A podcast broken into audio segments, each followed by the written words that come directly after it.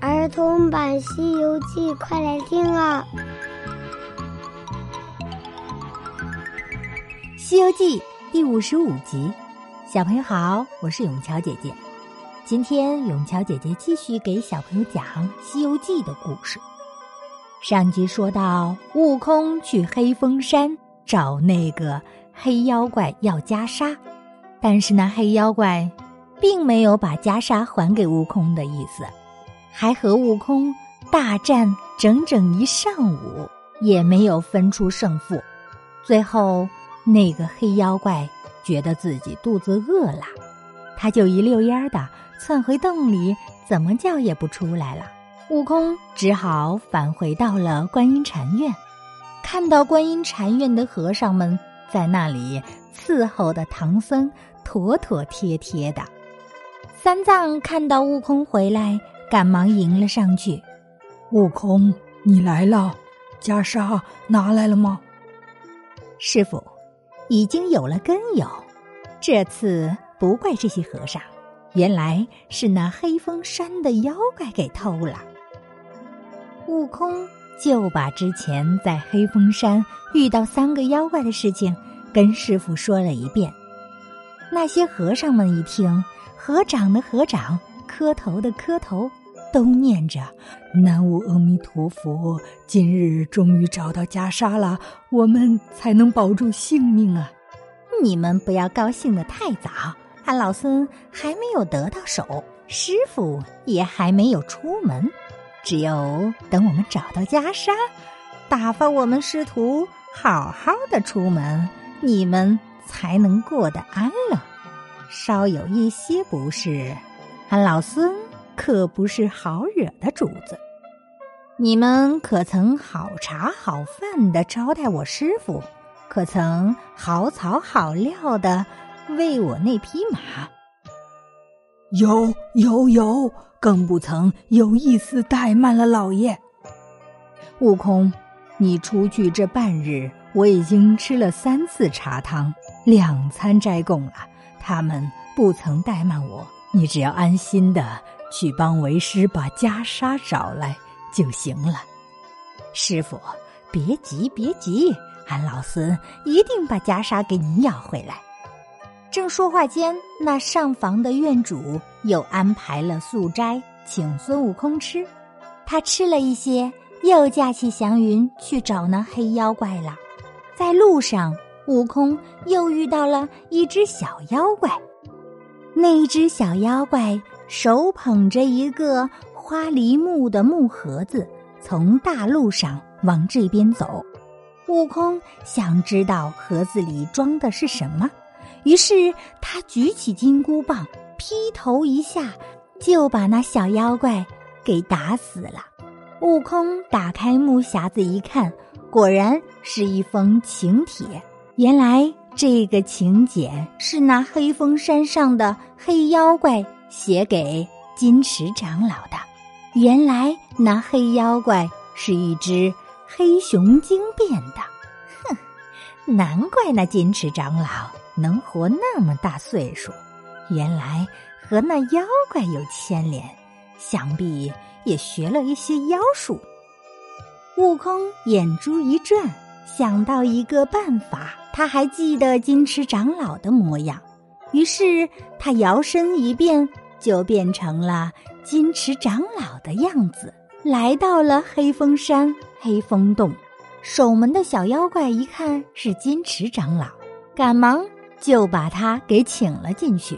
那黑熊精大吃一惊，心想：不是刚刚才派人去发请柬吗？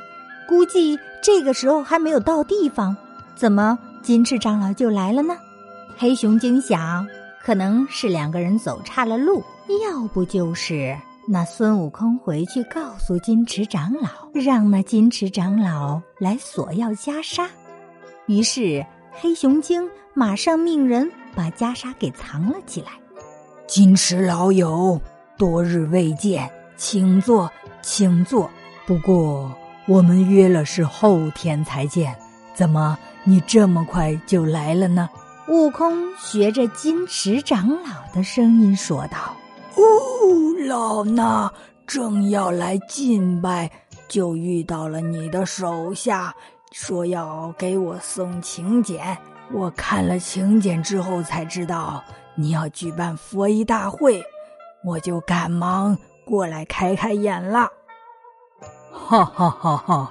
实不相瞒啊，这袈裟本来是唐僧的，他在你那里住，你怎么可能看不到呢？哎呀，你不知道啊！贫僧借了那袈裟，大晚上还没来得及看，寺院就着了大火。唐僧他到处的找那袈裟，也找不到。原来是大王给拿来了，所以特地再来开开眼。正在说着，只见有一个巡山的小妖怪，匆匆忙忙的跑来报告：“大王，不好了，不好了！下请柬的那个小校被孙行者给打死了。”我想，他一定是变成了金池长老的样子来骗袈裟了。哼，我说怎么这么奇怪？果然有诈！说着，那黑熊精一下子跳了起来，取出兵器，准备迎战。悟空也变回了原样，拿出了金箍棒。两个人从洞里面打到洞外面，吓得洞里面的小妖怪。一个个闻风丧胆，看两个人这架势和以往完全不同，他们都快被吓死了。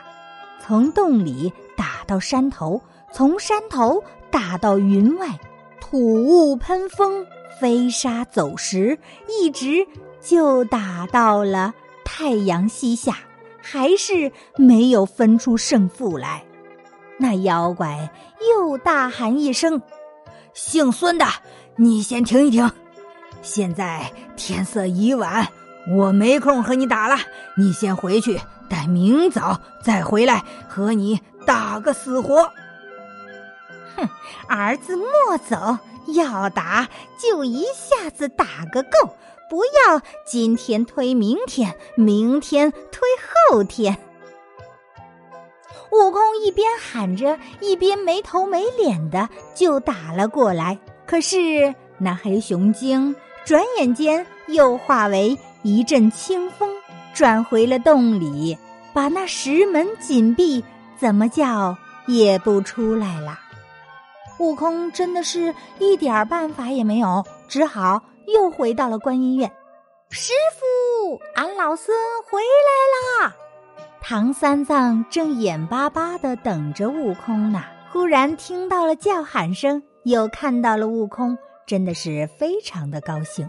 可是又看到他手里并没有袈裟，就问道：“悟空，怎么还是没有把袈裟给要回来啊？”师傅，那怪物和那死老剥皮金池长老原来是朋友，难怪那金池长老。能活那么大岁数，俺老孙变成那老和尚，骗到他洞里，还在那儿喝了茶。刚想讨要袈裟，他却不肯拿出来。后来露了馅儿，我们只好又打了起来，打到现在不分上下。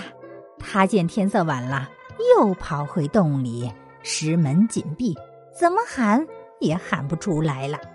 哎呀，悟空啊！你的本领和他比起来，谁更厉害呀？师傅，不瞒您说，俺老孙和他不分上下，只能占个平手。不过你放心，俺老孙一定可以把袈裟给拿回来。悟空，你和他只能打个平手，又怎么能把袈裟给拿回来呢？哼，师傅。你别管，别管，我自有办法。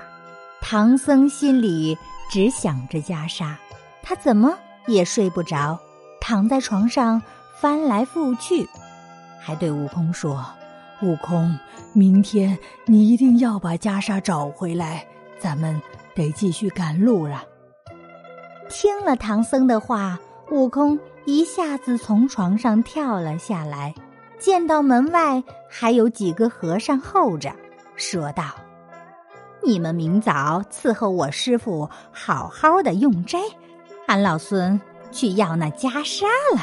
这大晚上的，他要去哪里要袈裟呢？”原来悟空翻起了筋斗云，去了观音菩萨的紫竹林。菩萨问悟空：“悟空，你来这里做什么？”菩萨：“我和师傅路上遇到了你的观音禅院，你受了人间烟火，怎么能容下一个黑熊精住在观音院的附近呢？他偷了我的袈裟，屡次。”跟他要都要不回来，所以俺老孙只能找你要了。你这猴子说话怎么能这样无理呢？既然是黑熊精偷了你的袈裟，你又怎么能来找我要呢？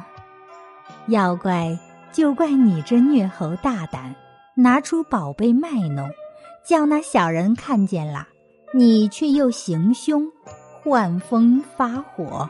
烧了我的流云下院，我还没有找你算账呢，你反倒来找我。悟空一听，原来观音菩萨什么都知道了，慌忙的就礼拜菩萨，请恕弟子之罪，弟子已经知道错了。但是那黑熊精拿了袈裟不还给我们，师傅又整日要念那紧箍咒。老孙实在是受不了那头疼，所以才来劳烦菩萨的。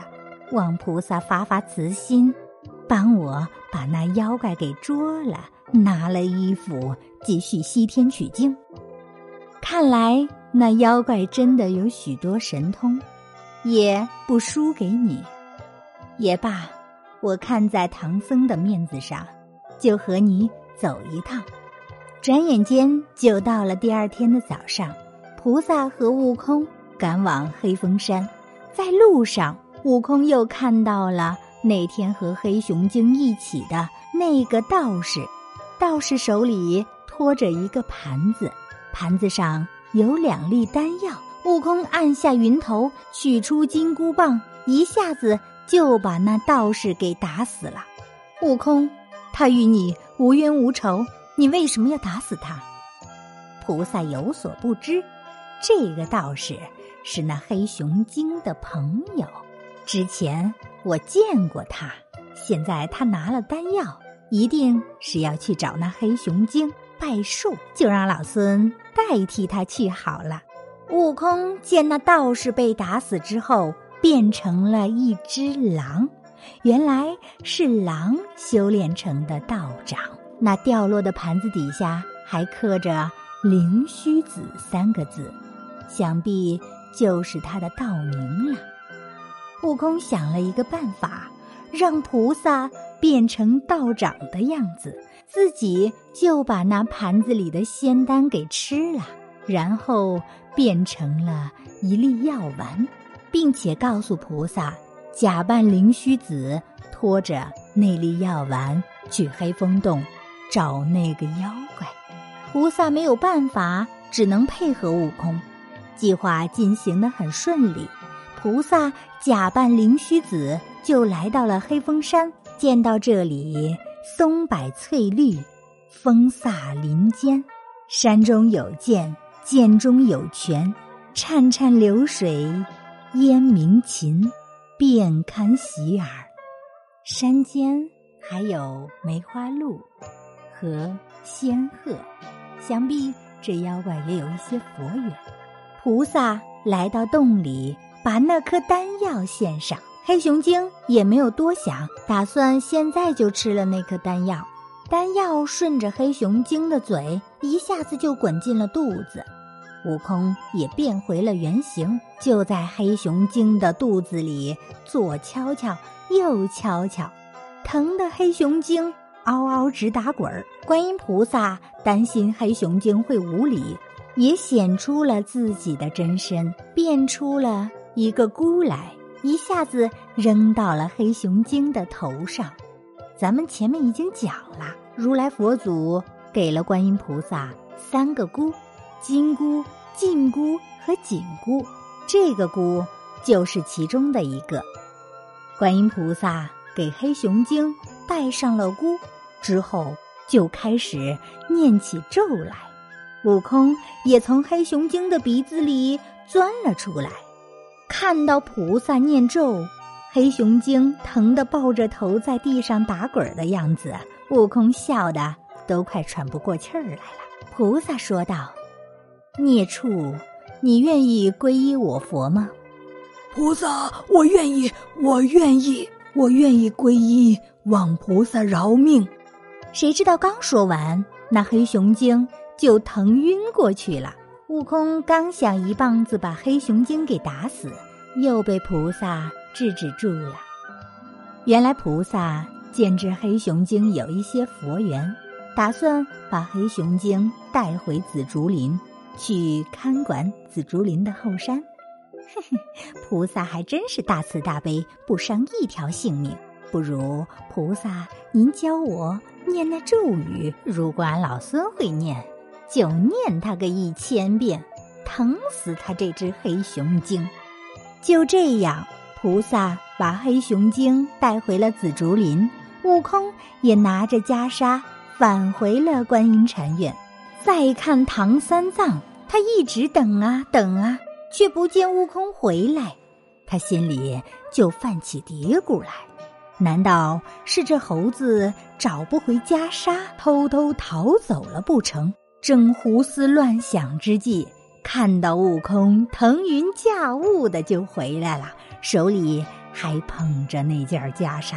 唐三藏的心可一下子放了下来，连同寺庙里的小和尚也跟着舒了一口气，终于可以保住自己的性命了。